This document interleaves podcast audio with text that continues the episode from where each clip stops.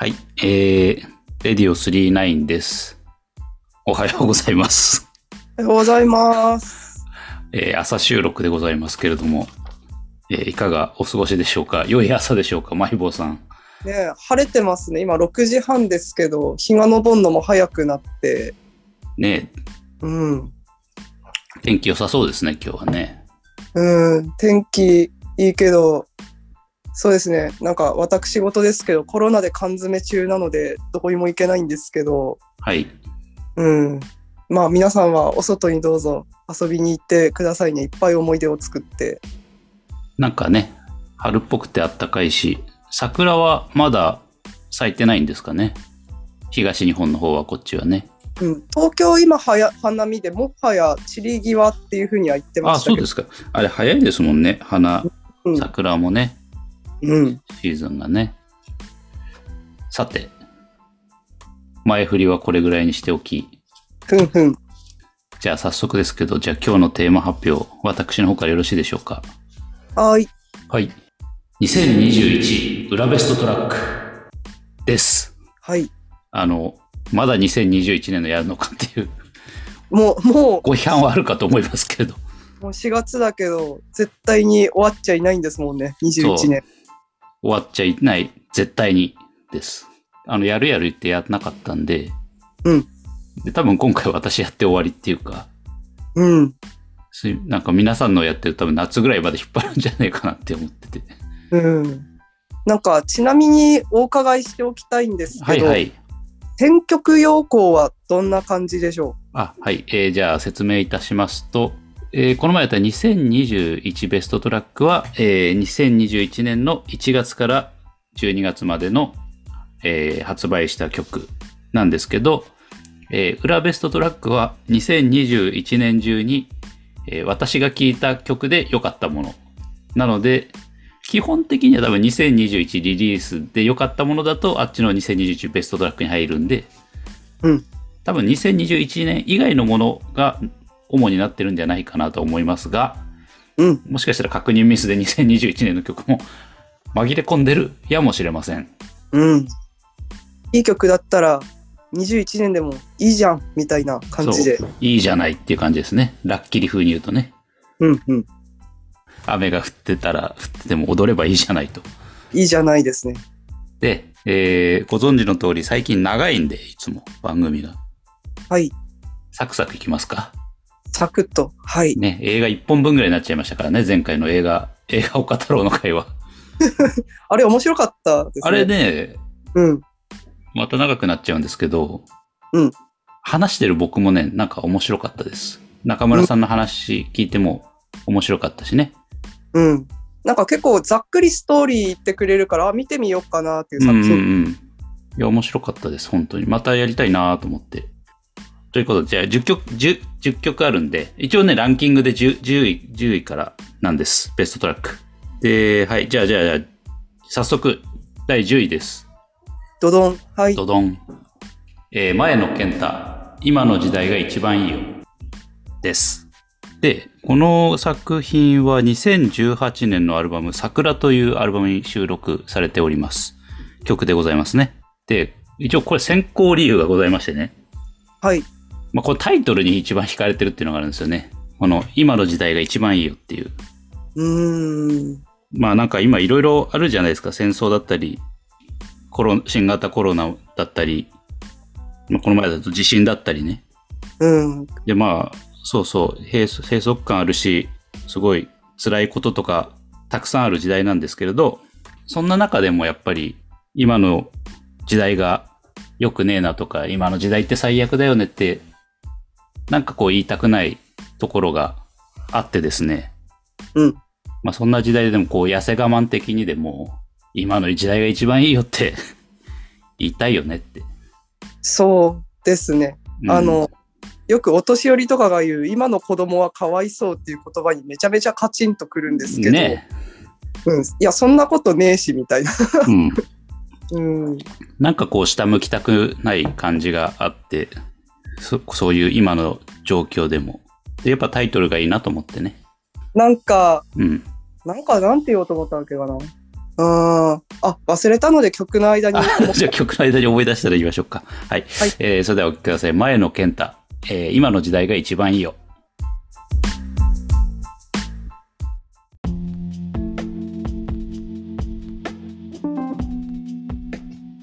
えー前野健太で今の時代が一番いいよでした。はい。ということで、えー、マイポさん思い出しました？なんか私思ったのが、うん。今の時代が一番いいと思ったのが、あの、ズームとか LINE があることがすごいいいなと思って、ああ。まさにこれもそうですもんね。はい。今やってるのもね。娘がコロナになって、私、うん10今16日目なんですけど、16日間家に缶詰なんですよ。うんうん。で、なんかすごい、まあずっと幼児と2人っていうのも、まあ大変じゃ大変なんだけど、寂しくて、なんか外の世界とのつながりがなくて、うん。だったけど、もう気軽に近所の奥様とかが LINE しようとか、Zoom 飲み会しようって言ってくれるのがすごいありがたくて、はいはい。なんかこう、そういうものの、なんて言うんでしょう、SNS とかの発展って、こう、悪い面をよく語られるけど、いや、これなったら今の時代、辛いよみたいな。一回ね、こう知っちゃうともうなくされるとちょっと成り立たなそうですよね。なんか本当に、もうネットの悪さばっかり言われるけど、それに関しては、なんか今の時代が一番いいよって思いました。ああ、なるほどね。それテクノロ、テクノロジー的な部分でね。うん。で、この曲って、うん。おおむね簡単に言ってしまえば、うん。あえて言葉にしなくても、うんあなたといると何でも素敵よねっていうことを言ってるじゃないですか。まあそうね。うん。うん、だけどなんかこうそれもあるしなんか今の時代も昔も結局雪を見ていいねって思ったり、花を見ていいねって思ってるところは変わらないっていうのがなんかこう私がこの曲の好きなところです。ああ、なるほどですね。やっぱこうか、人、聞く人によってこう解釈とか、ここが一番いいよが違うわけですね。この曲のここが一番いいよって。うん、うんいいよ。ちょっとメロディー乗せましたけど、今。でもやっぱりこう、よくね、あの、バブルの頃はさ、とか、うん、うん、80年代はさ、とかっていう、まあ、うん、もういいんですけど、うん、そればっかりじゃやっぱちょっとこう、って言われましてもみたいな。うん。今、と言われましても、我々どのようにしたらよろしいでしょうかと言われましてもみたいな。そうし知らないしねみたいな。うん。戻れないしね、みたいな。なんかあと途中に入るこうファゴットとかフルートっていうのが、うんうん。ああ、聞こえてきましたね。はい、あの、桜っていうタイトルですけど、こう春を膨らましてるような感じですごいいいなって思いました。あ、それは、そう、今言われて気づいたけど、春ですね。春、今の季節。確かに。ちなみに、このアルバムに入ってる夏が洗い流したらまたっていう曲があるんですけど、この曲すごく好きで、あの、2021ベストトラックに入りかけて入りませんでした。あ、これも救済しましょはい。まあ、っていうか2021年じゃねえ、2018だもん。これ、それ入んないわ。う。ああ、ということでした。はい。いはい。なんか一人でボケて一人で突っ込んだみたいで今恥ずかしかったな。や、自分。で回収、回収してしまった。はい。ということで、じゃあ次行きますね。はい。えーどしどし行きましょう。よしよし。はい。あ、ちなみにね、今回のプレイリスト結構ね、いろいろ、いろいろ入ってます。新しい曲だけでもないし、あ日本の曲だけでもないしね、ジャンルもちょっといろいろあって、うん。案外こう古い曲あんまり入んなかったなっていう、割とい今の時代の曲がうん。多いかな。今の時代が一番いいよって感じですけど、今日そればっかり言いそうな予感が。これテーマになっていきそうですね。うん。なんか、あの、この裏ベストトラックに関しては、うん。なんかあの、選曲してて、はいこう見てきた私なりのお、出ました。楽しみにしてました。あの、はい、マイボーさんの分析、分析、テーマが分析コー、ナー。はい、はい。テーマなんですけど、多分、はい。混沌と癒しですね。お、なるほど。その心は。なんだろう。で、時間帯で言えば夜。うん。ああ、例えば、あ、まあ、これから出る曲とかね。うん。で、うんこれから多分聞いていくと、あ、これ混沌だわ、あ、これ癒しだわって、なんとなく くると思います。なんかこう、佐藤さんのあと好みが、うんこう、普通のベストトラックだとやっぱその年のものだから、こう、トレンド感がすごい出てる感じだったけど、あ、確かにね。ワーツさんとかね。そうそう。なんか時代が関係ないから、しっかり好みが出てて、ああ、これ佐藤さんだなっていう感じで、なんか楽しく聞いてました。えー、いや、すごいな。さすが、さすがい。当番組が誇る分析官、分析感、まあでも。そうです。混沌と癒しをあの意識しながら聞いていただければと思いあ、ます。すごいね。そこまでこう、これを抽象化するのがさ、このリストからテーマを。いやいや、大したもんだ。はい、何回も聞いたから。あ、すごいね。私より聞いてんじゃないの？あ、そうかもしれない。もうじ 短短期間で。はい。すげえですね。じゃあ9曲目。はい。はい、すいません。バッサリ聞きました。あ、行きましょう行きましょう。はい。えー、9曲目。えー、苦味17歳で、ただし BGM。はい。まあ、タイトルがもうなんか、意味不明な感じですけども、すでに。これ完全に混沌。そう、まさにそう。これはね、やばい系なんですよ。はい。一応情報を先言っておくと2018年のアルバム「苦味17歳 B」に収録されてる曲ですね。はい。はい。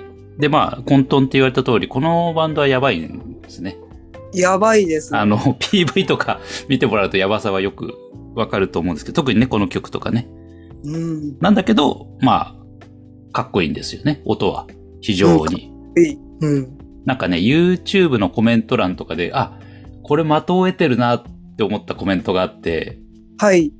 道を誤ったサカナクションって書いてあって、あ、言えてみようって感じだったですね。ああ、なんかこう、なんていうか、才能の使う方向。そう道を誤ったサカナクションっていうのがすごい面白くて。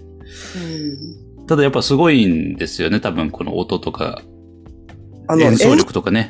が本当に高くて、うん。うん、すごいです。これ若いんですよね、この方たちあ。若いと思いますね。でも17歳ではないですよね。17歳ではないですね。ビジュアルを見ても。で、やっぱりこのボーカ、あの、バンドってまあ、さっき言った演奏力の部分で言うと多分ベースとかドラムとかすっごいかっこいいんですけど、聴いてると。うんボーカル、あの、岩さんっていう人なんですけど、はい。まあ、この人の、この人とシンセの平、こう一点平沢あくびさん、女性なんですけど、やっぱこの二人のキャラがすごく立ってるというか、PV もやっぱこの二人を中心に撮ってる感じがするんですよね。この二人がこう道を誤らせたんですかね。まあ、特にボーカルの岩さんだと思いますけど、なんかおもうおばさんの格好してますからね、この PV だと。女装して。すごいなと。地にもね、ババアが出てきますから、あ、そうそうそう。ね、かぶせたんですかね。そう。で、今、ババアってありましたけど、この曲の私一番好きな歌詞で、はい。えっとね、ババアはお箱を踊りながら、熱燗の湯気をまとって、その残像を色濃くするっていう歌詞があるんですけど、うん。もう意味が不明すぎて、わけわかんないですね。わけがわかんなすぎるんですけど、音はかっこいいっていう。うん。なんかすべて音がわけわかんなさをカバーしてくれているみたいな。そうなんですよ。うんじゃあ、曲いっていいですか？はい。お願いします。はい。えー、それでは、苦味17歳で、ただし BGM。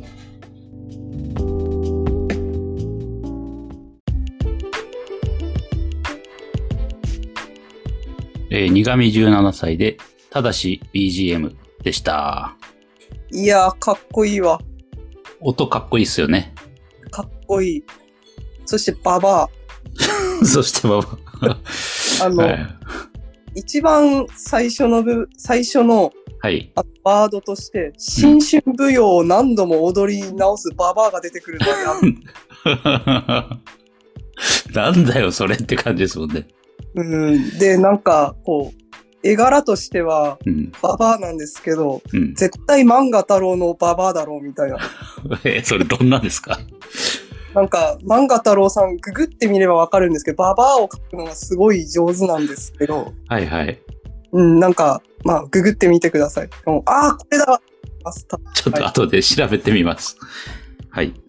なんかこう、うん。聞いてて、うん。あ、なんか、どっか聞いたことがあるじゃないけど、うんこう、思い出したのが、うん。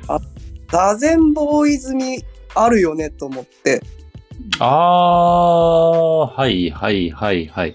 なんか変拍子でかつ狂ってる感じで、うんうん。葉っぱとか天狗とか、地味猛量の世界、チミ暴量好きそうですね、座禅ボーイズね。確かにね、チミ暴量ね。うん、和製の歌詞と、あとうんちょい GM とか横文字挟むのがもう、うん。あ、座禅ボーイズ味あるなって思って、ああ、なるほどね。言われて、それは初めて気づいたな。で、なんかちょっと因果関係を調べたんですけど、うん。あのやっぱ20 2020年に、うんうん伊上17歳と座禅ボーイズが対バンしてて、やっあぱり君たち仲良しじゃんって思いました。あ。あ、なるほどね。うん。うん。すごい良かったです、これ。なんか座禅よりちょっと私はこう、マイルドというか、実は音的にはマイルドかなと思ってて、PV とかは、うん。あの、かなり混沌なんですけど、うん。音的には割とこう、座禅より聞きやすいかなと思って聞いてました。そうですね。こう、ちゃんと、なんて言うんだろう。乗れるっていうか、乗れるかサビがあってね、わかりやすくね、この展開としてね。こう座禅を踊る？お踊るかーって感じだけど、これしっかりこうビートがあってうん。踊ってるから、そこは確かにマイルドかもしれないです。そうね、キャッチーだったりね、聞きやすかったりね、そういうのありますね。はいうん。9位でしたね。はい。次、じゃあ8位です。変態紳士クラブ夜風はい。です。これはですね、2020年発売のヒーローっていう EP に入ってる曲なんですけど、はい。これはまあ、今回のリストの中では、1番か2番目ぐらいに有名曲、まあ皆さんご存知の曲かなとは思っていて、うん、うん。昨年の結構その Spotify のランキングとかでも結構上位にあったし、はい。で、変態紳士クラブは昨年はあの、ザ・ファーストテイクで2曲ぐらいやってますし、なんかすごい良かったですよね。うん、よかったです。僕もあの、ファーストテイクのバージョンから変態紳士クラブは知ったんですけど、うん、うん。まあ全然こう、名前、変態紳士クラブという名前とは違い非常に爽やかな、渋い感じというかメロというか、そんな曲でね。なんて言うんでしょう。変態紳士クラブっていう名前に本当にそぐわない曲作りますよね。うん。いや、うんほんとほんと。なんかファーストテイク見て、で、コメント欄見てたんですけど、うん。あって思ったのが、ラップしてそうな方がうん。ラップしてなくて、ラップしなさそうなのがうん。ん ですけど、あ、これもそぐわねえって思って、確かに逆っぽいですよね。歌ってる方とラップの方。あ、そうね。だから、歌ってんのが、あの、ビガーマンっていうレゲエの出身の人なんですよ。ああ、髪型そうですもんね。そう、レゲエのあの、ドレッドヘアで。で、ラップしてる方がウィリー・ウォンカさんっていう人で、あの、はい本来歌ってそうな人。うんうんうん。あの、パッと見ね。はいシュッとしてますからね、シュッとね。はい。トゥルンとした髪トゥルンと型の。ね。うんうんうんうん。どうしよう聞く？最初に。そろそろ。に聞いてもいいですか？はい。じゃあ先聞きましょうかね。では、はい、お聞きください。変態紳士クラブで夜風です。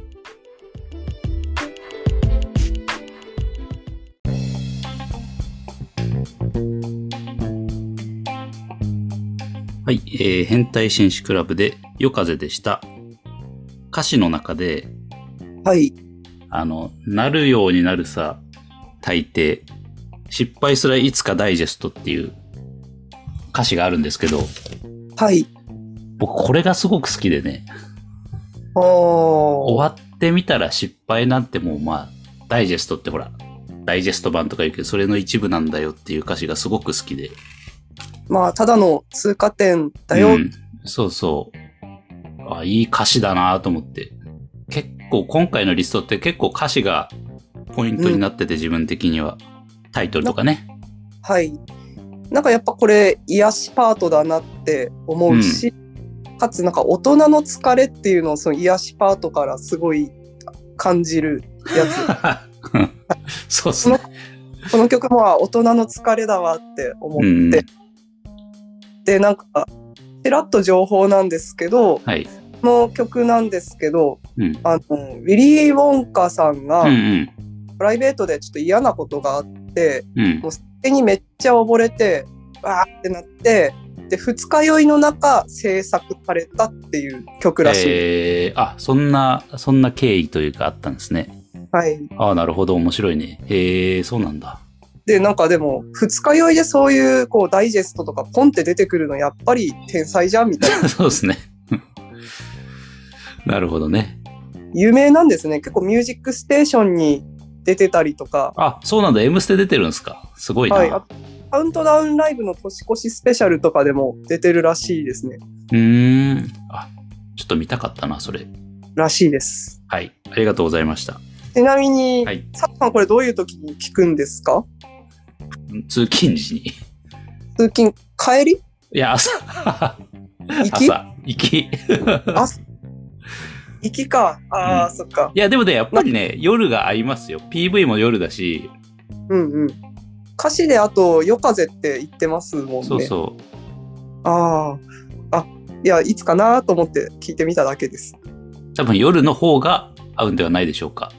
うんうん。あとはね、ハイウェイとかを吹っ飛ばしてる時とかは合うんじゃないでしょうか。ああ、いいですね。合いね。そう。はい。ということで、はい。じゃあ続いて、えっ、と、7位ですね。はい。えー7位は、桑名正宏で月の明かりです。この曲はですね、えっ、と、発売が1995年ということで、えー何年前ですか？ちょっとざっと計算できませんけど、17年前。ん ?30? ああ、そっか、桁か。桁を間違えました。ぐらい前の曲なんですけど、はい。えっ、と、まあ、桑名正宏さんって、えっ、と、もう亡くなってしまいましたね。はい。2012年に59歳で亡くなってるんです。ですね。桑名さんって、えっ、と、関西の人で、はい。私どこで聞いたか忘れたんですけどね、大阪の人はみんなこれが歌えるっていう都市伝説を昔聞いたことがあって。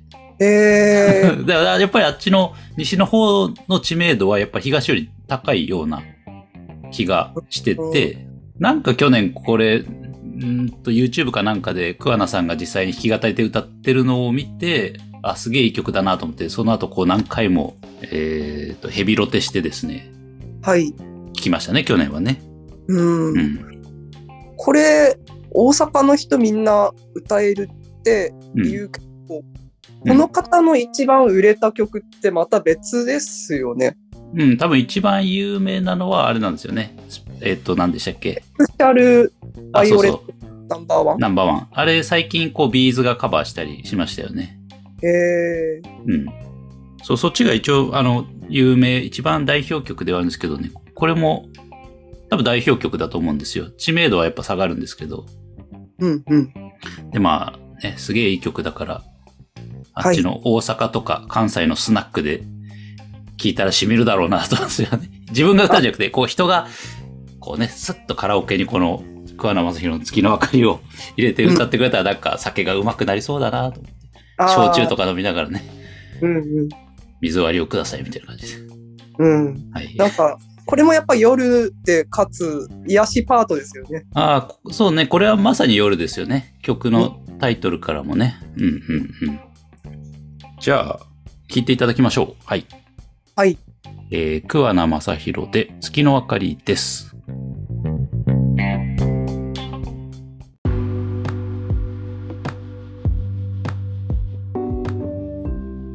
桑名正宏で月の明かりでした。いやー、ええ声しとるわ。え、声しとるわ。あの、哀愁がやっぱ、哀愁感じますね。うん。なんかこの人だからこういう風に歌えるんだな、みたいなとこあります。うんそうね。だから別の人歌ったらやっぱ違う、違うよね。やっぱこの人の歌なんですね。うん。なんか私、この桑名正宏さんってよく知らないので、ちょっと知ったんですけど、うんなんか結構いろいろ捕まってますよね。あ、そうなんですか。ちょっとその辺わからないですね。うん結構タイとかでうんうん。たり、こう女性関係で捕まったりうんうん。こうそういうスキャンダラスなイメージもありつつ、うん。実はすごい、こう、人的にはすごいシャイな方なんだそうで、あこう、晩年とかチャイチャリティー活動とか力を入れてて、うん。で、そういうこともシャイだから、こう、言え言わなくて周りに。で、こそこそやってたんだけど、でもすごい名のある方ではあるから、河村隆一さんとか、うんさっきのあの方がこうこの曲やってたって言ってたんですけあ、ど、 B'zね。うんうん。なんか B'zの方も、なんかそこら辺に賛同して、チャリティー活動を一緒にやってたらしいです。ああ。で、うん。なんかどっかでも知らないは知らないけど、なんか知ってるなって思って調べてて気づいたんですけど、うん。2017年ぐらいだと思うんですけど、はい。一回ワイドショーをちょっと賑わしてるんですね。亡くなった後なんですけど。うんうん。っていうのも、この方実施のミュージっていう名前の、ミュージさんっていう方のうんの名前の、こう息子さんがいらっしゃるんですけど、なんかその方とは別の、俺は桑名さんの実施だっていうふうに名乗る男性が現れて、バーとかいろんなところに行って、俺は桑名さんの実施だって言って、セクシャルバイオレットナンバーワンを歌ってあげるから、ご飯代とか宿泊費おごってちょうだいっていうトラブルを起こしてたっていう人がいて、うん。そのことにその実施のミュージさんがすごい腹を立てて、うん。こう、おお前は実施じゃないっていう申し立てをしたっていうことで、ワイドショーで一時すごい話題になったんです。へえ、あ、そんなことがあったんですか？知らなかったな。うん。で、桑名さんの実施は俺だけだって言って、こうワイドショーのグッティってやってたじゃないですか。うんうん。グッティ内で、その息子さんと、その偽物とおぼしき男性が直接対面をして、じゃあいいわ、DNA 鑑定してやろうぜって言って、うん。その、息子さんと男性が DNA 鑑定をしたら、あの、関係性がないっていうことが判明して、うん。収束を迎えるっていう事件があって、それでちょっと思い出しました。えー、あ、そんなことがあったんですか？全然知らなかったですけど。はい。うん。実施のこのミュージさんっていう方、ちょっと変わった字を書くんですけど、美しいに、うんうん勇気の勇に、うん。なんていうの、詩、あの、土の下短いやつうん。の詩、うん。うん。書いてミュージさんって言うんですけど、はいはい。うん、その方のも活動してるので、要注目っていう感じです。えー、あ、そんなことがあったんですね。知らなかった。はい。豆、豆知識でした。豆知識。グッティ、グッティっていう番組はなかなかですね。それはね、そこまで 直接対決させるっていう何番組やっていう感じですけどね。情報バラエティじゃないですか。なんかワ、ワイドショーなのかな？情,、うん、情報番組だったけど、でもそこまで本人対面させるまでやるのすげえなって当時思った記憶があります。ね。すごい番組ですね。うん。では次の曲です。はい。はい。えーっと、6曲目。えー、 Kroi で、 Fire Brain。これはね、2019年のこれシングルなんですね。うーん。で、まあ、これはね、もう、かっこいいの一言なんに尽きるんですけど、かっこいいパートなんですけど、完全に。うんうんだ。からベストトラック、普通のバージョンにもなんか入りそうなテイストなんですけど、私の中では。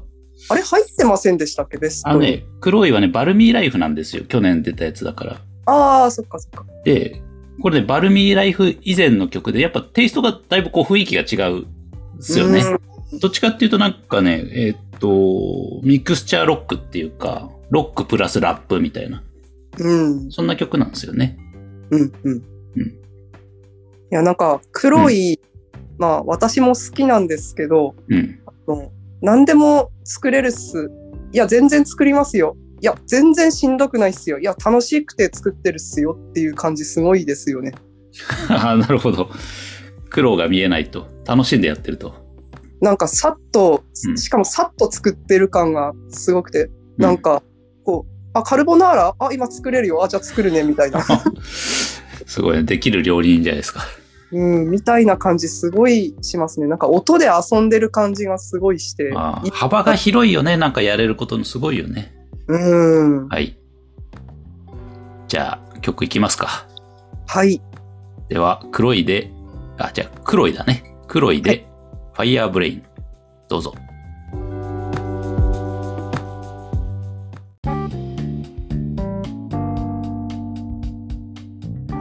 Kroi で Fire Brain でした。いやソウルフルですね。ね。かっこいいですよね。うん。なんかもうサビの歌い上げてるところとかもう本場の人じゃんと思って。うん。これはちなみにマイボさん的には、はい。癒しではないですね。パート的にはね。うん、ざっくり分けるとうん。混沌ですかね。まあ頭燃えてるしね、ファイヤーブレイク。そうそうそう。あ、PV 見ました？あ、あの、サムネイルだけ見たけど、本当に頭燃えてまあ、しそうそう。PV ね、頭が燃えてるんです。た。うん。うん。混沌だ 混沌だなですか？はい、わかりました。では、はい。うん。混沌パートということで、 Kroi の Fire Brain でした。はい。はい。ではでは、どしどしおはい行きま。しょう。続いての曲ですけれど、えー、これだけね、あの、間違いじゃないんですけどね、2曲トラックがあるんですけど、はい。えー、 Wendy Wander っていう、これは、えー台湾のバンドなんですね。はい。えー、 Spring Spring っていう曲と、はい。あの、すみません、漢字の読み方は私わかりませんけれど、一応はい邦題があって、これ、君と一緒にっていう曲なんですよ。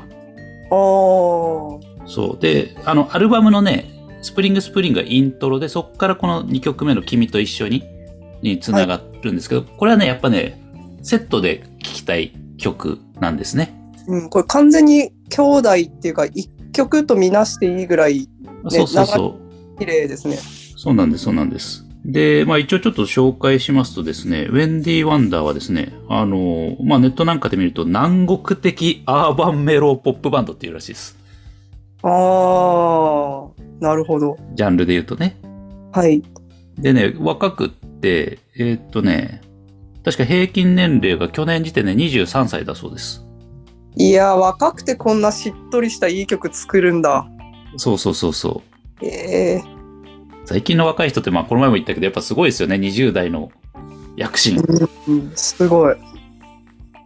で、台湾のね、バンドって、前も一回かけたけど、サンセットローラーコースターとかもすごく好きで、私の中で今ツートップがウェンディ・ワンダーとサンセットローラーコースターなんですけど、コーヒーズ・オン・ミーかけてまあ、した、そうそうそうそうそう。あれもね、すごくうん。チル,、チルくていい感じの曲で。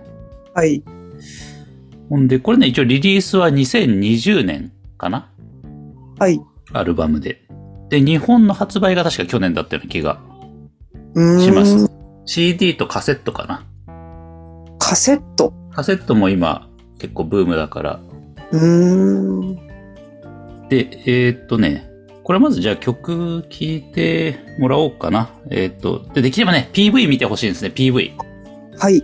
あの、 Spring Spring からこの君と一緒にの流れが、まあ、とにかく素晴らしくって、映像もすげえ綺麗で。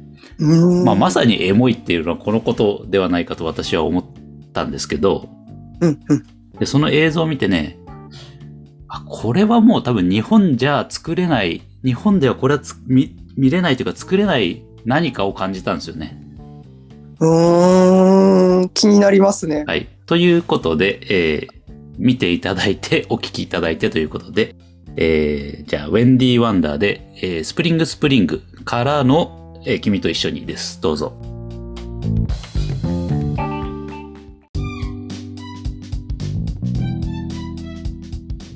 はい、えーウェンディ・ワンダーで、 Spring Spring、えーからの君と一緒にを聞いていただきました。どうですか？い ?PV 見てみましたけど、一緒に。いやー、なんか、す、すげえわってしか感想出てこないんですけど、そ、そこまで見せてす、え、え？ーみたいな。いやいや具体的あのネタバレになっちゃいますけど、どの辺？いや、やっぱ撃たれるとこじゃないですか。そういうこと？あまあなんかネタバレしない程度に言えば、うんすごい甘い恋のあ甘酸っぱいいい雰囲気をいっぱい見せてくれるんですけど、うんそれだって終わらないっていうふうにだけ言っておきますね。確かにあのシーンは、え、えってなっちゃうよね。うん。え、え、え、えって、ほ、本当えってなりました。うん。うんなんか、昔のフランス映画で、あの、キチガイピエロだっけ？はい。になんか似たようなシーンなかったっけってちょっと思いましたね。ああ、ありました。なんか私、首里を思い出しましたね。あれ、こういう話じゃなかったっけ？でもなんか、色恋と殺しがくっついてたのような記憶があります。はいうんうんうんでもこのバンドう、んすごい歌パートもいいんですけど、やっぱりすごい楽器のパートがいいですようん。ね。うん、音いいっすよね。うん。なんかトランペットが歌ううんこうこう演奏してんですけど、こうみんな主役級なのに誰も邪魔し合わないっていうのすごいって思います。はい。で、この君と一緒にっていう放題ついてるんですよ。うんうんうんあの一応母国語読みを調べたんです。お、できるんですか？すごいな。はい、こちらはですね。うん。ウーシャンフーに在イーチって読むらしいです。お、すごく今それっぽいですね。うん、ぽいでしょ？で、ちなみにウェンディ・ワンダーって、まあ、うん英語になってるけど、はいはい。うん。こちらはうん母国語読みだと、ウェンディ・マンポっていうらしいです。へえ。で、す初めて今日、その佐藤さんと撮って、君と一緒にって放題がついてるうんうんでたんですけど、私、これの意味も調べたんですけど、はい。あのー普通に訳すと、あなたと一緒にいたいですっていうふうに訳すらしくあで、そうなんですね。はい、なんか調べてキュンとしました。あ全然漢字からはわかんないな。我思う、和也一揆じゃないわけね。ですよね。これ見た限り、なんか私も、和也酒一揆しろみたいな感じですけど。そうそう、うん我思うところに我ありみたいな、こううん結構強めの意味なのかなって思ったら、単純にあなたと一緒にいたいですってなってて、あーって思いました。ああ、ダメだな。やっぱ漢文というか中国語というか、そういう知識がないと意味を理解できませんね、これだと。うん、でも面白い。俺は和也に酒の一揆をしてほしいみたいな。我は思う。我思う、和也一揆しろみたいな。アルハラですね、ただの。うん、めっちゃ面白い、それ。うんまあ、全然そんな曲じゃないですからね。PV 見てもらうと分かる通り。はい、しっとりした、まあ、良い曲です。では、次の曲参りたいと思います。はい。えー第4位、えーサチモスで、ダンボです。なんか私もサチモス好きで、うんこの「キッズ」っていうアルバムに入ってる曲ですよね、これ。そうですね。2017年のザ・キッズに収録されてる曲ですね。はい。で、すごいこのアルバム、しこたま聞いたんですけど、うんうん。その中であえてこの曲をチョイスするって結構意外なところだったんですけど、はいはい。こうどういうところが好きですか？これ、まあふ、あの、普通に聴いてて気持ちいい。かっこいい。で、なんでこれを知ったかっていう多分経緯が多分必要だと思うんですけどね。はい。あの、YouTube のチャンネルで、ちょっとね、こうダンスのチャンネルがあるんですけど、そのダンスのチャンネルって必ず毎回楽曲を音楽に踊るんですよ。うーん。で、その時に使われてたのがこのサチモスのダンボ。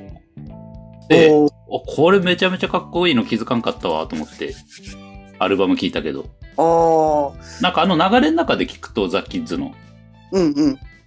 なんかそんなに実は印象に残らないんですけど、残んないですよね。なんかこそうう曲が違うなって思うけど、他の曲も結構経ってるから、うん。あーってこう聞き流しちゃいますよね。うん。だけど非常にこう多分踊れるような曲だし、かっこいいなと思ってうん。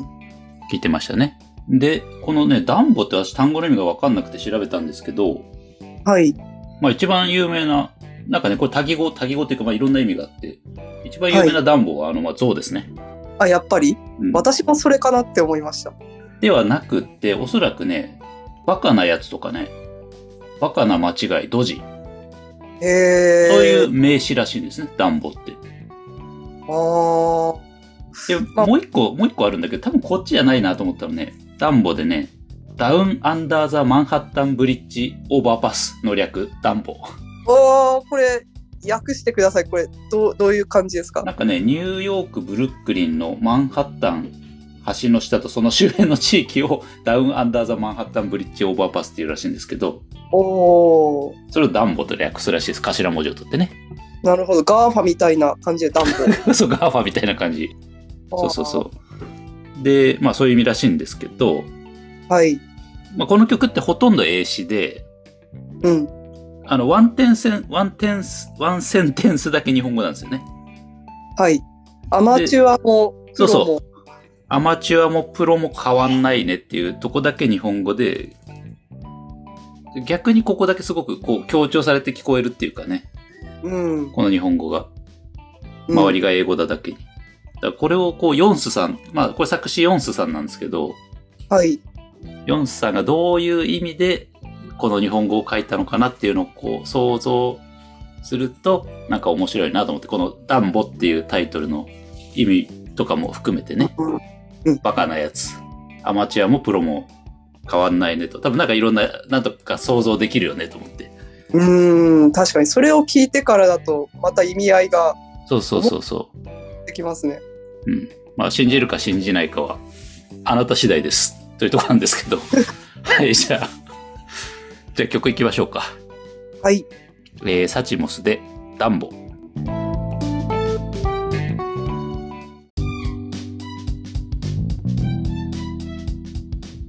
サチモスで、ダンボを聴いていただきました。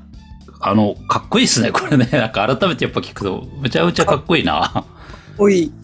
なんか特に好きなのが、うん。まあなんか、サチモスって、あの、DJ さん、ターンテーブルの方が、うんうん。バーサにいらっしゃって、ちょいちょいまあかっこいいけど、特に際立ってますよね、このめちゃめちゃスクラッチしてましたもんね。キュキュキュキュキュって。すごい思いました。かっこいいな。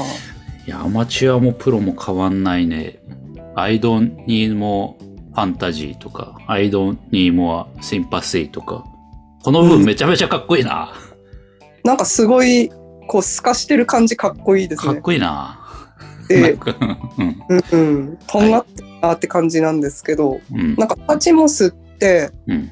なんか、まあ私がこれ分析したわけじゃないけど、なんか偉いどっかの評論家さんが言うには、うんうん。何かにつけてこう楽曲を作るののモチベーションになってるのがこう何かに対してのフラストレーションらしいんですね。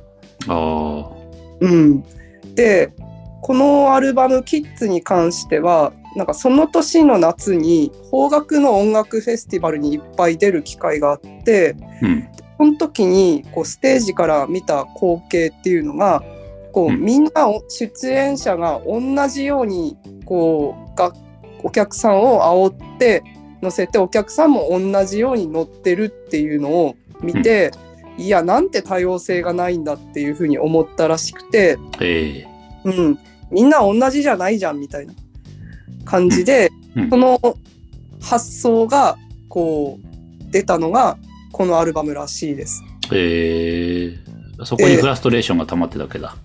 みたいですね。うん。でなんかサチモスって、まあ、最初から聞いてもらえばそうだなって感じですけどなんかこうなんでこんな売れたのかもよく分かんなくてうん。ななんて言うんだろうこう決して売れ線のバンドじゃなかったと思うんですけど多分本人たちもこう売れるためにやってんじゃねえんだよみたいな自由になりたくて音楽をやってるっていうふうに自称してるらしいんですけどうん。それで売れてった時にこう今までとこう扱われ方も違うこううん。周りからの扱われ方も変わってきたりしてなんかその売れ売れることに対してのこともこうフラストレーションになって曲作りをしてたらしくて、ええうんこの「ダンボ」っていうのもうん。アマチュアもプロも同じようにこう好きな音楽やってるのになんでこうプロになった瞬間こんな扱い違うんだよプンプンみたいな感じのことを言ってるのかなって思いました。ああ、なるほどね。どっちもどっちもねアマチュアでもプロでもいい曲あるのにそうやって名前が売れたからってよみたいなうんうん。いや確かにこの曲そう言われてみると怒りというかフラストレーションは感じますよね、ヨンスさんの。うーんまあタイトルからもわかる通りね。うん。ねダンボだし、うん。うん、っていうサチモスの話でした。はい。ありがとうございました。はい、では、ベスト3に行く前に、はい、えー、雑談コーナーですけども、お管理の雑談、久々の復活、管理の雑談コーナー。はいえーと、先ほどかけましたウェンディ・ワンダー、えー台湾出身と言いましたが、この当番組いろんな海外の方にも聞いていただいておりまして、はいあの、どの国の人たちが、どの地域の人が聞いてるっていう、こう、パーセンテージ率が出るんですよ。うんうんうんで、これまでは、うーんと、大体、まあ、いいろんな各国の方が聞いていただいてるんですけれど、はい。日本99%、うんうん。日本以外の国1%はい。だったんですけど、最近ですね、はい。パーセンテージが変わりまして、おうジャパン98%、おおおえー海外連合2%になりました。おーってことは、外国の方で聞いてる方が増えた増えてきて。てるという計算になりますね。おーで、最近新たにイタリアの、イタリア代表の方とですね、台湾代表の方がですね、聞いていただいてるんで、まあまあ台湾代表の方には、ウェンディ・ワンダーなんかを、俺らの国の曲じゃねえかと。はい。お前ら何勝手にかけとんのやと。かけとんのや。しかもなんか、な発音で曲紹介しやがってみたいな。で まあ、ということで、聞いていただいてありがとうございますということで、あの、喜んでいただけるかもしれないですね。自分のお国の曲がかかると。ね、シェイシェイですね。シェイシェイですね。はい。うんという雑談でございました。うん。ありがとうございます。ありがとうございます。くれて、台湾に住んでる日本人の人かもしれませんが、イタリアに住んでる日本人の人かもしれませんが、それでもね、ありがたいことでございますということで、うん。メールとフォローフォローお待ちしております。お願いします。じゃあもう一回だけ曲紹介してもいいですか？あああ、中国語読み？中国語をせっかく調べたからあ、、そうですね。もったいないですからね。はい、お願いします。方に向けて、ウェンディ・ワンダーもできれば中国読みでお願いします。はい。ウェンディマポ、我想和你在一起です。おーい、エフェクトかけました。うん。なんか、もっと練習してきますね。もっとね、いやいや、でも、タモさんも褒めてくれるぐらいのなんか、感じでした。突然、タモさんが出てきて、まあ、いろんな国の方に向けていい選曲を今後もしていきましょう。そうですね。頑張りましょう。はい。じゃあ3曲目いきますね。はい。えー、あ、3曲目じゃない、3位ね。第3位は、ジャガタラで裸の王様です。えー、っとですね、1980年リリースの、えージャガタラのアルバムってことになるんですけど、まあ、ジャガタラって、まあ、昔、暗黒大陸ジャガタラっていう名前から始まりまして、いろいろこうバンド名、あの、英語表記とか変わったりするんですけど、大学生の頃とかは、あの、暗黒大陸ジャガタラの南蛮トライっていうアルバムなんかを聴いてまして、ああ、いいねって思ってたんですけど、この英語表記のジャガタラの曲って全然聴いてなかったんですけど、うん。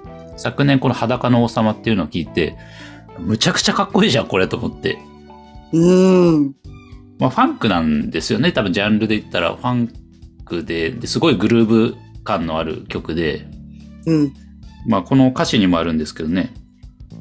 あの、いつまでもこの世で夢の中踊っていられる心地よさっていう。まあ、まさにそんな曲なんですけど、うん。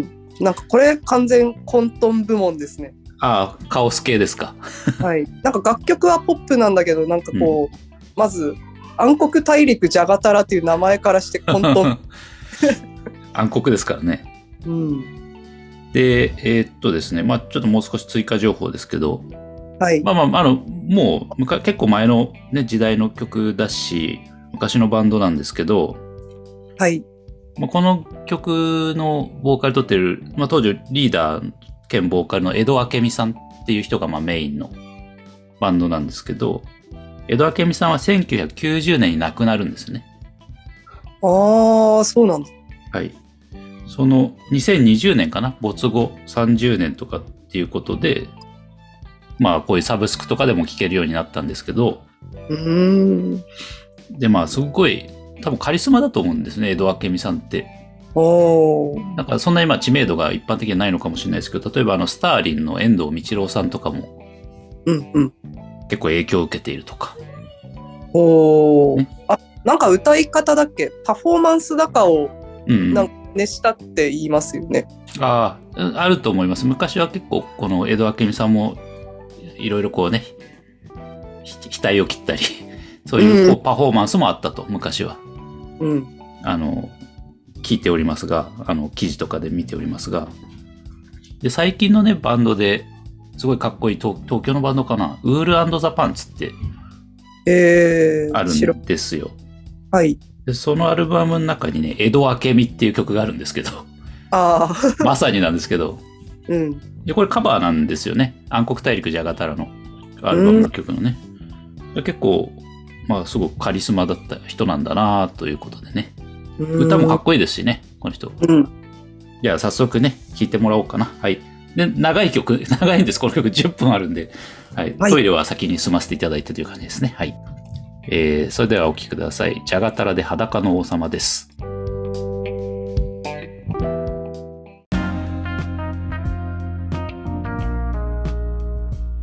はい。えー、ジャガタラで裸の王様を聴いていただきました。まあ長いんです。10分30秒あるから。うん。なんかこれ、よく聞くと多分ギター3本ぐらい重なっあ、出ますそうそう。めちゃめちゃね、バンドメンバー多いはずですよ。ギターもいるし、えー、あと、なんて言うんだろう。ああいう打楽器。コンガ？あの音も多分。分聞こえたと思うし、あの、あとは本セクションで結構管楽器うんうんうん、うん。入ってると思うんで、なんかあのギター3本で、まあ、リードギターうん。みたいな感じでピヨーンって鳴ってるのじゃなくて、後ろでああのそうそう。あのリズムギターがこれかっこいいんですよね。そうすごいんですけどこれ10分間うんほ。とんどフレーズ変わらず同じのを弾き続あの細かい動きをするのすごいなと思って聞いてます。ねえ。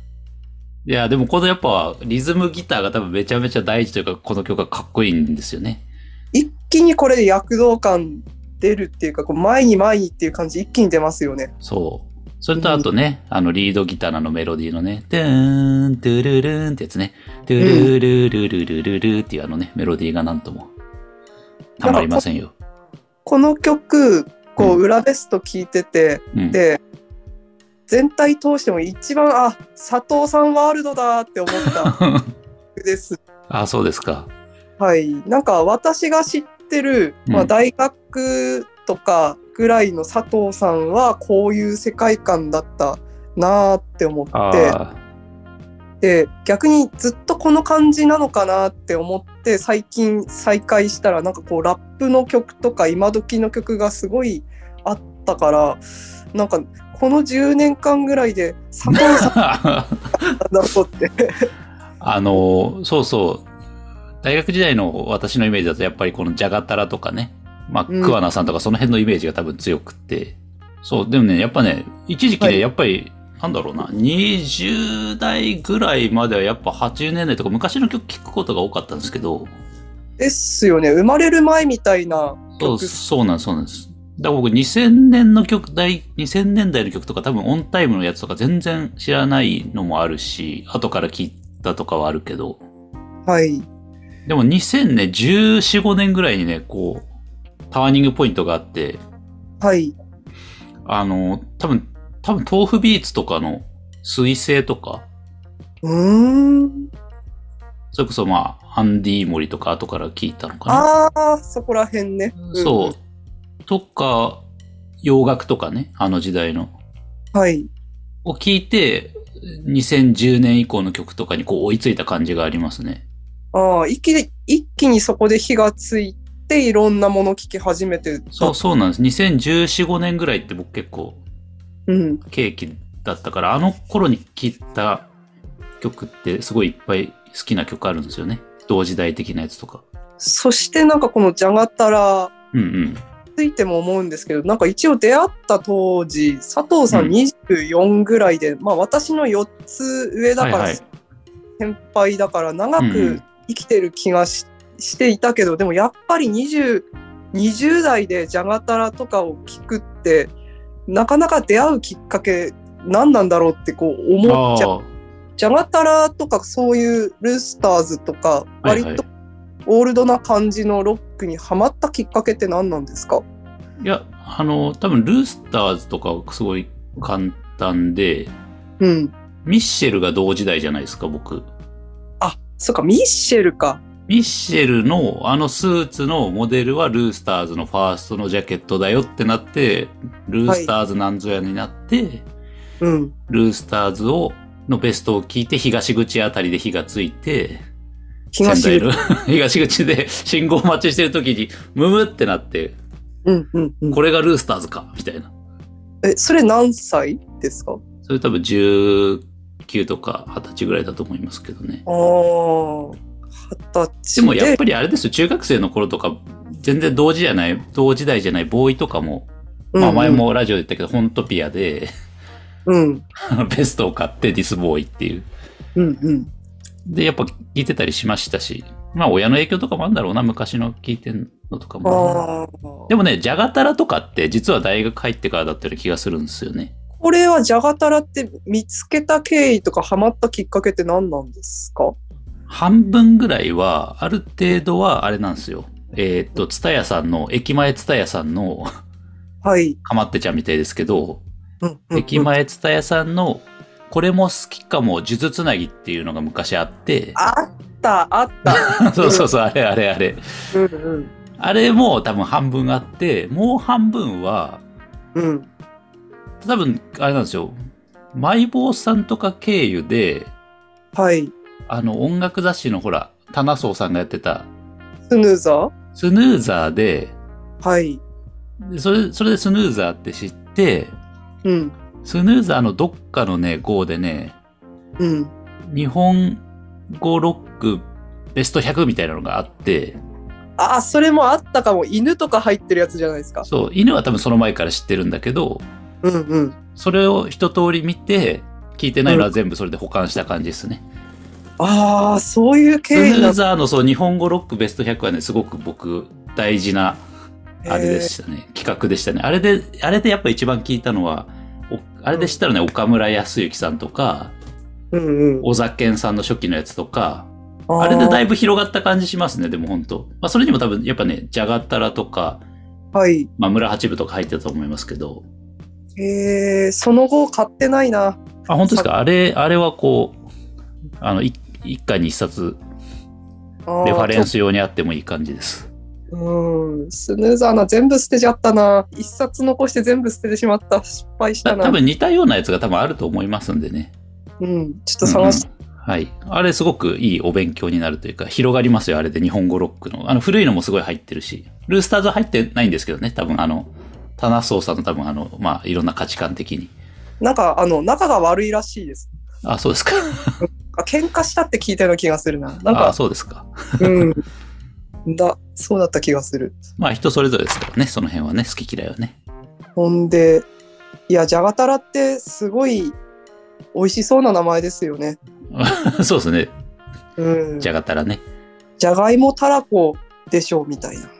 じゃがたらで、それでじゃ、どういう意味なんですかね、じゃがって。多分そう、なんか、じゃがいものじゃがなのか、何なのか、なん意味があだりそうですけどね。うん。なんか、うわバターと青のりかけたいわって思います。本当 じゃがいもとたらこと。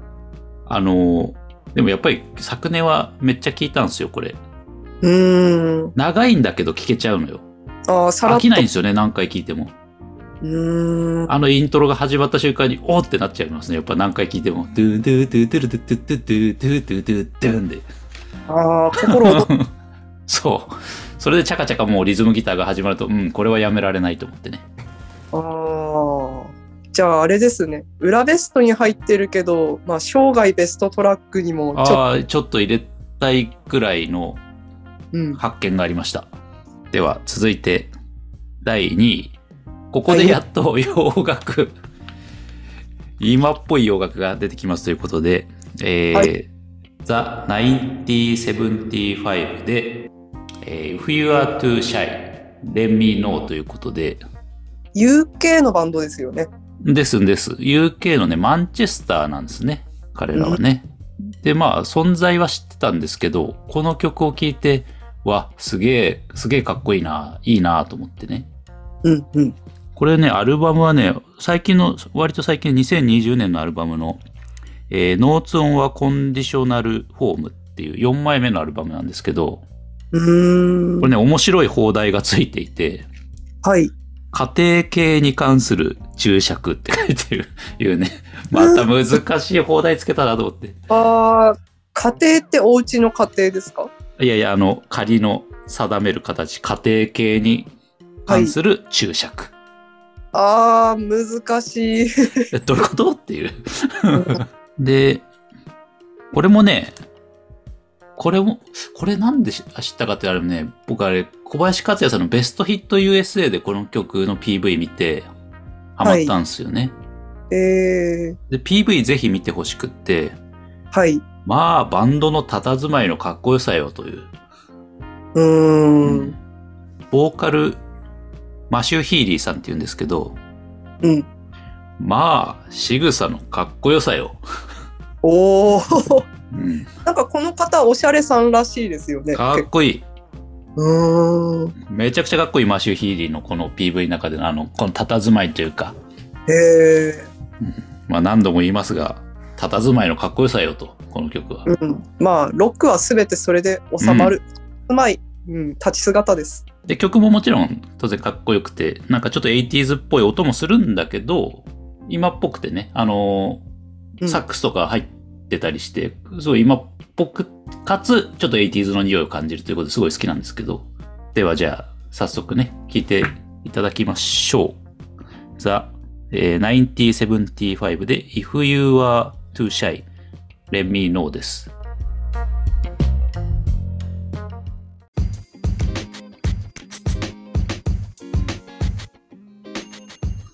はい、えー、ザ・1975で If You Are Too Shy, Let Me Know を聞いていただきました。いや、立ち姿がロックスターっていうか、影がロックで、だわ。かっこいいよね、マシュー・ヒーリかっこいい。ー。いや、やばいな。この、B、PV はね、もうほんとお気に入りで何回も見ました。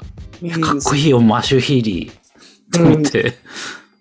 なんか終盤でうん。分かったんですけど、あの、うん無意味な白い箱、あれ、お立ち台だったのかみたいな。あ、そうそう、お立ち台ですね。無意味な白い箱ね。あの、手の方がうん。ピュンって乗って、あお立ち台だったんだ、それ、みたいなそう。そうそう。まあ、こう、これも割とまあ今の曲っていうかね。うん。2020年の曲だね。はい。サマソに来るらしいですよね。うーん。いやいや、こんなん生で見たらやばいですね。うん夏場に。みんな、みんな見たい見たい言ってて、うんなんかツイッターのトレンドにも、うんあの、上がってて、みんなどんだけ楽しみにしてんのみたいな。いやー、だって PV でこれだけ心躍るわけだからね。うん、見て、見てる。うん。いやいや、こういうバンドがいるんだからやっぱり今の時代が一番いいよって感じですね。うん、最初に戻りましたね。私戻る。この無限ループです。では10曲目ということで。はい。はい。あの、無限ループができます。こういう流れで。うん。そしてまた前の健太さんに戻るという。はい。では、第1位。2021裏ベストトラック第1位ですけども、はい。えー、ザ・ブルーハーブでバラッドを俺らにです。うん。これは、えっ、と、2020という EP ですね。うんで収録されてるんですけど、2020っていうだけあって、発売は2020年ですね。はい。で、まあ、この曲、何回聴いたかわかんないですもん、ほんと去年は。間違いなく再生回数は僕の中で1位ですね、この曲は。うんでもこの曲うん。聴いて、うんああ、これは1位だわっていう曲でしたね。あ、そうですか。うん、これ1位だろうなっていう感じです。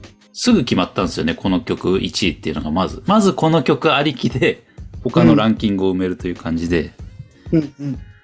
まあまあまあまあ、何から言ったらいいかなっていうところ。まずタイトルからいきましょうか、じゃあ。はい。うん、うん。タイトル、えーバラッド俺らになんですけど、はい。これね、あのー、ザ・モッズっていうロックバンドがいて、日本の方？日本のそう、バンドでザ・モッズって、まああっちの九州系ですかね。うんうん。で、バラッドをお前にっていうこう名曲がありまして、はい。おそらくそこから来てる曲だなと。オマージュなんですね。ですね、ですね。で、この曲は僕はもうジャンルが何かよくわからないです、もう。うーん。なんだろうと思って、まあ、ロックでもラップ、ヒップホップでもなくて、これもうなんか音楽っていうより、イル・ポスティーノさんの語りみたいな。語りですよね。うん。うん。もう、語り喋ってるも完全に喋ってる。ん。うん。語りかけてる。喋ってる。そう。で、テーマは多分ツアーの日常っていう感じで、うん。で、これは多分ブルーハス、ブルーハーブのまあ仕事だし、うん。生活だし、もうすべてっていう感じですね。ブルーハーブとしての。うーん。なんかこう、よくツアーとかで好きなバンドを来ると、うんうん。まあ次の日ぐらいには、じゃあね、バイバイって言って次の街に行ってしまうけど、うん。そこぐらいしか知らないけど、そっか、ミュージシャンの日常ってこんなもんかってすごいリアルに描かれてる。そうですよ。ね。だからそういう意味でもすごいなと思って。こういう作品ってなかったなと思って。うんうん。かつ、うんまあ、ジャケットを見ると、うんまあ、潰れたかビールのカンカンとかもありつつ、こう、マスクがペロンってこう何気なく捨てられてると、まあ、2020年って思えばコロナ出始めの頃うん。うん。かなと思って、なんかいろいろそれを思うと、こう、いろいろ象徴的だなって思いました。はいはいはいはい。動画で最初見たんだな、この曲。うんうん。で、やっぱその辺のちょっとこう喋りとか見てても、やっぱりその辺のコロナ禍とかに対する思いとかもやっぱいろいろあるみたいですよ。うん。なんかこれちょっとだけ残念なのが、うんすごい歌詞事細かに見たいけど歌詞歌詞が落ちてないんですよねネットうんに。うん。そうそう。うんただ、僕聞きすぎて大体歌詞がもう 頭の中にあまりにも聞きすぎて。うんで、歌詞が本当に面白くって、うんメモりたいようなこう名言がたくさんあるんだよな、この歌詞。うん情景がすごい思い浮かぶ曲で。すね。うんうんで、ぜひね、これね、二つ見てもらいたい動画があって、はいあの、一個はフジロックの2021でのアクトがあって、ライブが。はいそれをまず見てもらいたい。もう一つは、えーオフィシャル PV、ミュージックビデオ。はい。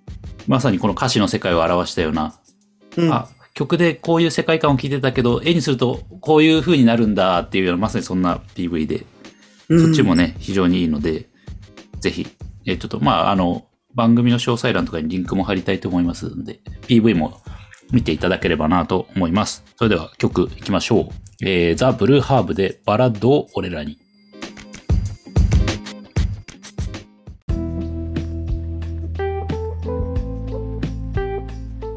はい、えー、ザ・ブルーハーブでバラッドを俺らにでした。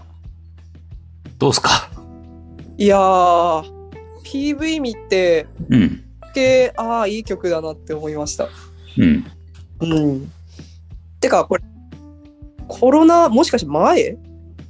前かもしんないですね。なんかコロナうん。あ思えばみんなマスクしてないからギリ前なんですね。ああ、かもしれないですね。これ作ったのはね。単純にジャケットにマスクが落ち落ちてるだけだった。ああ。あのね、このチルいトラックに乗せて。うん。いや、すごい、すごい作品だなと思って、この曲。うん。なんかこれ PV 見て、うん。さらにこう映像化されて、うん。なんかこうか完成っていうか完成するなって思いました。ね。うん曲、き曲だけでもすごいけど、うん PV はさらにやっぱり映像も入ってくるから、ちょっと動けなくなるな、これ見た後しばらく っていうぐらいのやっぱ衝撃があります。なんていうかこうミュージシャンもうん。い命が命がかかってる仕事じゃないけど本当に命がけでやってんだなって思っいや、本気ですよね。てなんかこう見ててわかるんですけど、うんこのブルーハーブさんの本当に心の電源がオフになる瞬間って、うん。あのベッドに行って YouTube で好きな曲1曲かける瞬間だけなんですよね。うん、確かに。うん、なんかあとは本当去り際が肝心ってまさにその通りで、うんなんかずっと外ではブルーハーブさんのうん。なんていう仮面じゃないけどブルーハーブさんでいなきゃいけないから、うん。みんなにこう見送ってくれてありがとう来てくれてありがとううで、ん締めくくったらその次の日にはツアーで別のところに行って同じことをするっていううん。うんなんかすごいなミュージシャンの日常って思いました。すごいですよね。別れ際がこの仕事は大事って言ってましたもんね。うん、確かにこうライブとかでたまたまこう打ち上げで。一緒になったバンドマンとか、曲とかめっちゃすれてる歌詞歌ってようが何してようがみんないい人なんですよ結構。なるほど。うんなんだけどやっぱりそっかみんなにこうなんて言うんだろうみんなにとってこういう音楽を届けてる人はこうこうなんだよって常にこういなきゃいけないから大変なんだなとうん。思います。いや、にしても、すごいですね、ブルーハーブ。こんな作品を作るのは。うん、年取りましたね、結構あ、ボスですか？イルボスティーノさん。っていうんですか？イルボス。ティーノさん。はい。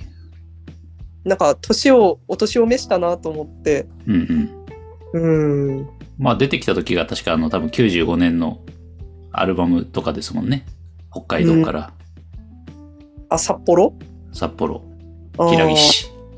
うんあのビールもやっぱり乾杯札幌でしたね。あ本当だ札幌ビールだった。うん。いや、本当なんかもう、映画って感じですね。PV 見ると。ドキュメンタリーみたいな。うん。なんか結構うん思うんですけど、ブルーハーブのファンの方ってあんまり会ったことないけど、多分みんな真面目なんだろうなってちょっと思います。うんいろんなこうね、ロック好きの人とかも聞きますしね、ブルーハーブはね。うんまさにヒップホップ好き以外にもね。はい、スヌーザイも乗ってて、うん。だからなんかロッちょっとロック寄りっていうか、うん。完全に純粋なヒップホップっていうイメージはないですね、なんかね。ロック系の人もまあ入りやすいというかね、聞きやすいというかね。うんうん、なんかヒップホップね。って言ったら、なんかアメ車、すごい古いオープンの赤いアメ車がバインバインってこう、バウンドしてるイメージなんですけど、で、金のネックレスジャラジャラで、ダボダボのお洋服を着て、ちょっと、やなんて言うでしょああいうギャングスターラップみたいなイメージがね、う。はい、そうですありますね。ギャングっぽいけど、ブルーハーブさん別に着飾ってもいないし、うんうん。なんて言うんでしょう、なんか、真面目な人なんだろうなってすごい思いました。うん。うん。まあそういう人たちも最近ね、こうドタマさんとかね、うん。もうそういう感じだし、スーツ着てシュッとしてね。うんうん。うん。いや、この曲さ、すごい名言、金言が盛りだくさんでさ、はい。しょっぱなからさ、人生いいことねえ、ことねえって言うんだよ。これあ二重否定なのかなと思って、人生いいことない、ことない。ああ、そういうことないよ、みたいな。そう。だつまり人生いいことあるって言ってんのかなとかさ。うーん好。きな歌詞がいっぱいあってさ。はい。あとは、CDR なら聞かないよって。パッケージング、パッケージング、パッケージングまでやらないとって。だって覚悟が聞きたいもんっていう。こええこれも好きだしね。うん。あとはさっきの。の、ん？最初、最初のところ。CDR を渡渡されてたところ。ああ、そういうことか。あ、そういうなんだ、これ。若手の人たちが多分これ聞いてくださいっつって、なんだけど、CDR なら聞かないよって。パッケージングまでやらないとって。だって覚悟が聞きたいもんって。なるほど。本気でやってんのか、お前みたいな話そうそうそう。あと、あの、ビジネスホテルで寝るシーンがあるんですけど、はい。で、せめてあともう一曲って。寝る前に聞くのはいつもシオン。今日もまんざらじゃなかったってこう歌うんですけど、はい。ああ、イルボスティーノさん、シオン聞くんだと思って。シオンってあのアーティストのシオン、SION、シオンさあんなんですけど。声、声ガラガラの人ですよね。あ、そうそうそうそうそう。ああ。うんうん。で、この、えー多分今日もまんざらじゃなかったなんか歌詞なんですよね。確かシオンの。あ曲のー。うんうん。うん。そこで、おおってなって。おーシオンさんもロックっぽい。てか、ロックですね。ロック系ですね。ああ。へえ。あとは、あれだね。うん。また遊べるように頑張らなきゃなとか。あの辺とかやっぱグッグッときますよね。うん。結構、あと、私、あれ好きですね。あの、マイクヘッドを外して、あこれをしないと、あ、言葉の解像度が落ちるって。うん、そこまでこだわってやってんだと思って。そう。そこ、そこまでやると余力もなくってやつね。おにぎ、買ってきたおにぎりもったいなく。うん。でも、終わらせちまった方が手っ取り早いっつってもう寝ちゃうんですよね。一日終わらせちまった方がいいっつって。うん。なんか、守衛さんっていうか、ホテルのフロントのおっちゃんにまで気遣いするって、やっぱすげえなって思いますまだ起きてっかな、ホテルのおっちゃんってやつですね。ご苦労さん、夜遅くまでご苦労さんってやつね。うん。いや、これほんと詩が良くてもうすごい何回も何回も聞いて、うん。物語になってるからな、なんかこうストーリーにな。うん。一つ、PV も、PV もまあ曲の長さだからそんなに長くないけど、一つの映画みたいなとそうそう、ころあり本当本当なんですよね。あとは最後の、別れることで完成するのさっていう、なんか、あれがこう、なんかもうん。う、グッとくるね。なんかあの、冒頭の、あれですね、桑名さんの月明かりの俺は出ていくのさーとなんか被るじゃないけど、うん。うん、そんなに出ていくのさーって言って、あ、じゃあ完成させようとしてたんですか、それで一つの形がやっぱり完成するんですね。ああ、なるほど。ということで、はい。はい。まあこういう曲もあるので、今の時代が一番いいよ。うん。なんか、最後1位はやっぱ癒し、癒しだな。癒しで、うんうんなんか大人の疲れ、そして癒しですね。これをカオスとは言えませんね、混沌とは。うん。いや、10曲選んでいかがでしたか？いやー、まだまだ本当はね、ここに漏れた曲で、やっぱランキングとかつけるのも難しいし、10曲にね、絞るのがまずそもそも難しくって、うん。これ以外にものすごい曲がたくさんあったんですけど、はい。まあそれでも、やっぱり、ぜひ、ちょっとみんなに聴いていただきたいとか、皆さんにね、うん。伝えたい曲ってなると、やっぱこの10曲かなとなりました。うんまあ、あの、すげえ楽しかったです、個人的には。うんやってみて。やってる方も、なんか好みがやっぱりうん出るのが裏ベストトラックのいいところで、うんうんすごい、あーっていいなって思いました。はい。ということで、ありがとうございました。ありがとうございました。だいぶ、またやはり2時間くらいになってしまいましたけども、うん。まあ、うん。いいということにしましょう。はい。ベストだからしょうがないです。ベストなんで、あの、そのうちまたこう、通常モードのフリーテーマとかをやって、4曲ぐらいでやりたいですね。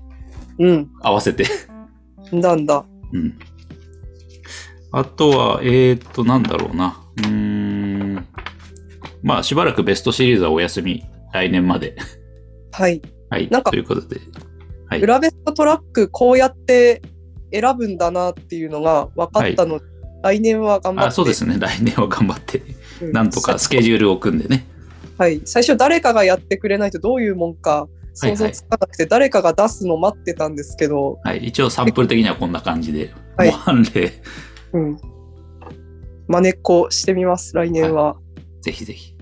まゆぼさん、今後こうやりたい企画とかございますか？テーマ。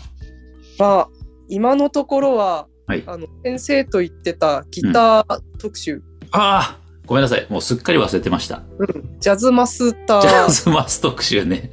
はい、ジャズマスと、あとはドライブ特集やりたいです。ああ、ごめんなさい。それも無視してました。いいんです、いいんです。思い出した頃にやるのがいいんです。はい。じゃあメールで送っといてください。了解です。あの、私の方としましては、今後、ちょっと、これ面白い。あのね、シーズンのやつはね、過ぎちゃ、過ぎ去っちゃうと難しいんだけど、はい。ベタなとこでやっぱ春の歌とかね、新生活特集とかはややりたいねと思ってるんですけど、ですね。うん。それもやっぱりね、ちょっと時が過ぎてしまうと、夏ぐらいにやってもしょうがないからね。なんか今のうちに次のシーズン先取りして計あ、画なるほどね。夏ぐらいなら間に合うんじゃねえかっていう感じはしますね。6月の梅雨とはい。夏ぐらいはね。うんうん。あとはね、ちょっと今回はその桑名さんの月の明かりで思ったんですけど、はい。なんか月夜に合う曲みたいな。ああ。で結構多いと思うんですよ。今宵の月のようにとかさ。うん。みんな月好きですからね。そう。なうん。まあ当然ムーンライト伝説もそこに入ってくるとは思うんですけど、ああ、それも入れていいのか。お前どんだけセーラームーンの話するんだって感じですけど、今日。はい。とかですね。あとは今年、来年だと思うんですけど、ベストアルバムっていうのをちょっとね、ああ。やりたい。いんですよね。うんで、うん。10枚ってわけにいかないから、やっぱりまあ2、3枚にして、そっから数曲、合わせて10曲でもいいし、ベストアルバム1枚でそっから何曲かでもいいと思うんですけど、うん。ということで皆さんアルバムも聴こう。探しておきましょはい。ということぐらいかな。はい。では、今回はこの辺でう。はい。終了となります。えーお聞きいただきありがとうございました。ありがとうございました。はい。また次回よろしくお願いいたします。えーレディオ39でした。